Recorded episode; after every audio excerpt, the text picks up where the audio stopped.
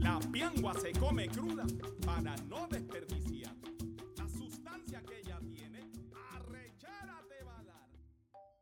Bienvenidos a un recorrido por Nariño, departamento colombiano ubicado al extremo suroeste del país en las regiones andina y pacífica, de geografía diversa, climas variados, caluroso en la planicie del Pacífico y frío en la parte montañosa.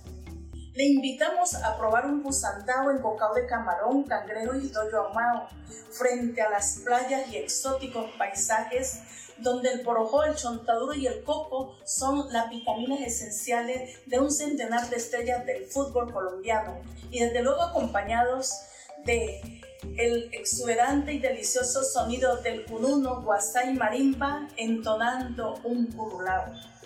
Mientras sube por la sierra puede comer frito pastuso, cuyuyucos y molitos y tomarse un canelazo. Mientras pasa por el santuario de las Lajas, el volcán Galeras, la laguna de la Cocha y al son de la guameña, música típica del departamento de Nariño. En este paraíso, en los últimos años, se ha presentado una grave y continua violación a los derechos humanos e infracciones al derecho internacional humanitario por la presencia de los grupos armados que se han ubicado en este territorio. En esta primera edición contamos con las voces del expresidente de Colombia Ernesto Samper Pizano, Winston Salas, vocero de la Mesa Interétnica de Nariño, Lina Mejía, coordinadora de Derechos Humanos y Derecho Internacional Humanitario de la Corporación Vivamos Humanos, Luis Chávez de la Red de Pobladores y quien les habla, Mireya Oviedo, Asociación de Lideresas del Pacífico Nariñense. A continuación, Winston Salas les hablará acerca de situación de violencia en los territorios del Pacífico, Piedemonte costero y parte de la sierra. La grave situación humanitaria en el departamento de Nariño. En al menos 18 municipios han sido afectados por diferentes acciones de violencia armada, incluyendo enfrentamientos entre grupos, combates de estos con las fuerzas públicas, homicidios, masacres, amenazas, minas antipersonas, antipersonales, entre otros flagelios.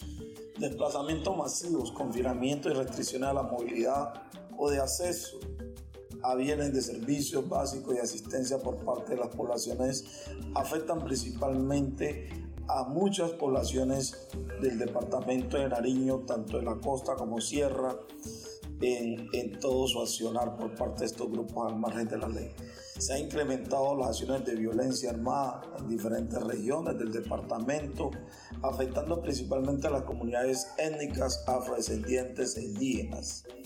La presencia y accionar de diferentes grupos organizados y grupos delictivos organizados ha propiciado el aumento de emergencias humanitarias en el departamento. Dichos grupos buscan el control territorial y social por sus vínculos con la economía ilícita, reflejando en enfrentamientos entre ellos y acciones de violencia armadas contra la población civil, situación que afecta recurrentemente a las poblaciones de, tanto el departamento de Nariño, en zona pacífica, eh, Piemonte, Cordillera, norte de Nariño, sur de Nariño y hacia la frontera con el Ecuador. Esta situación la vemos reflejada por eso y por eso nosotros estamos planteando desde, desde aquí, desde el territorio, desde los territorios estamos planteando la necesidad del acuerdo humanitario eh, de paz para el departamento de Nariño ya. Ahora Luis Chávez nos contará acerca de la situación humanitaria que se vive actualmente debido al recrudecimiento de la guerra.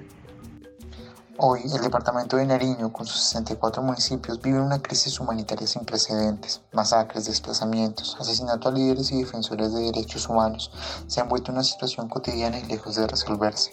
Por lo menos 10 alertas tempranas de la Defensoría del Pueblo, autos proferidos por la Corte Constitucional y medidas cautelares proferidas por la Corte Interamericana de Derechos Humanos se han vuelto insuficientes para salvaguardar la vida de la población en los territorios.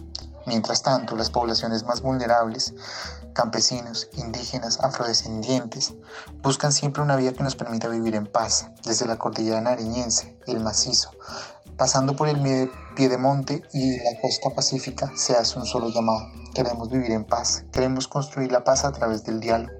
Este llamado a la presencia y a la voluntad del Estado es un llamado unísono a la voz de todos los campesinos, indígenas y afrodescendientes que vivimos en los territorios. Esa es la situación del departamento de Nariño, esa es la vida que se vive en nuestra tierra querida. Agobiada de las graves y continuas afectaciones en razón al conflicto armado, la sociedad civil del departamento de Nariño, las organizaciones campesinas y étnicos territoriales en articulación con actores institucionales del departamento, exigen aplicar urgentemente las normas del derecho internacional humanitario y presentan propuestas para un acuerdo humanitario en Nariño en el que se respeten ocho mínimos humanitarios. expresidente Ernesto Samper Pizano y Lina Mejía nos cuentan acerca de la historia de la creación del Acuerdo Humanitario de Nariño. Estamos trabajando en una mesa humanitaria para Nariño.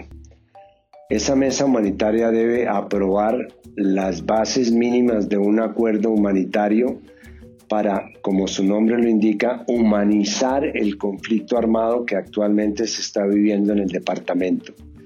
Los acuerdos humanitarios son nacidos del derecho internacional humanitario el derecho internacional humanitario nació eh, en las guerras del siglo XIX cuando ante la incapacidad de parar el conflicto por la vía militar o por un diálogo como el que se hizo aquí en La Habana, se tomaba la determinación de sacar a la población civil eh, inocente del conflicto y brindarle las protecciones elementales, el derecho a la vida, el derecho a la movilidad, eh, la libertad para trabajar, las posibilidades de tener un medio ambiente adecuado.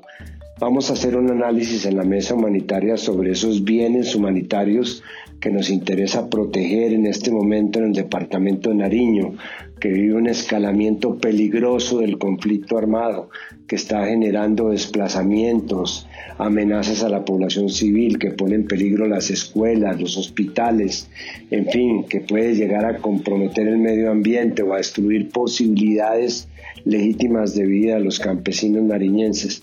Por eso vamos a estar todos presentes en la mesa humanitaria para convocar este gran esfuerzo de humanización en defensa de la población civil involucrada en el conflicto en el departamento de Nariño. Desde la Mesa Humanitaria y de Construcción de Paz, desde hace más de un año se viene trabajando en una propuesta de acuerdo humanitario para el departamento con el objeto de consolidar unas garantías humanitarias atendiendo a la realidad territorial y respetando los elementos propios de las comunidades. Así, la propuesta busca alcanzar ocho mínimos humanitarios para Nariño, entre ellos la protección de la población civil y de sus bienes, el respeto a la autonomía territorial y la gobernabilidad propia, la prevención y erradicación de la violencia basada en género y la violencia sexual, la finalización del reclutamiento y utilización de niños, niñas y adolescentes, el respeto a la libre movilidad, la prevención del uso de minas antipersonal y municiones sin explotar, el cese al fuego humanitario y la integralidad de la implementación en el acuerdo final. Estos mínimos humanitarios se acompañan de unos principios y acciones humanitarias mínimas demandables que permitan sustraer a la población del conflicto y amplíen las máximas garantías a la vida, la dignidad y los bienes en el territorio. Así, hacemos un llamado a que todas las organizaciones puedan acoger estos mínimos, los puedan acompañar y entre todos busquemos un escalamiento humanitario urgente y necesario para Nariño. La Mesa Humanitaria y de Construcción de Paz exige la implementación urgente de un acuerdo humanitario. Les invitamos a todas y todos a una sesión de la Mesa Humanitaria y de Construcción de Paz de Nariño el 30 de abril a las 10 a.m. Transmisión vía Zoom y Facebook Live de la corporación Vivamos Humanos. Este podcast se hizo en el marco de las acciones adelantadas por la Mesa Humanitaria y de Construcción de Paz de Nariño, que lidera y apoya la corporación Vivamos Humanos. Les invitamos a seguirnos en redes sociales como arroba Vivamos Humanos. La música de este podcast es de Mario Macuase. Lo puedes encontrar en YouTube como Mario Macuase Oficial y en Facebook e Instagram como Mario Macuase.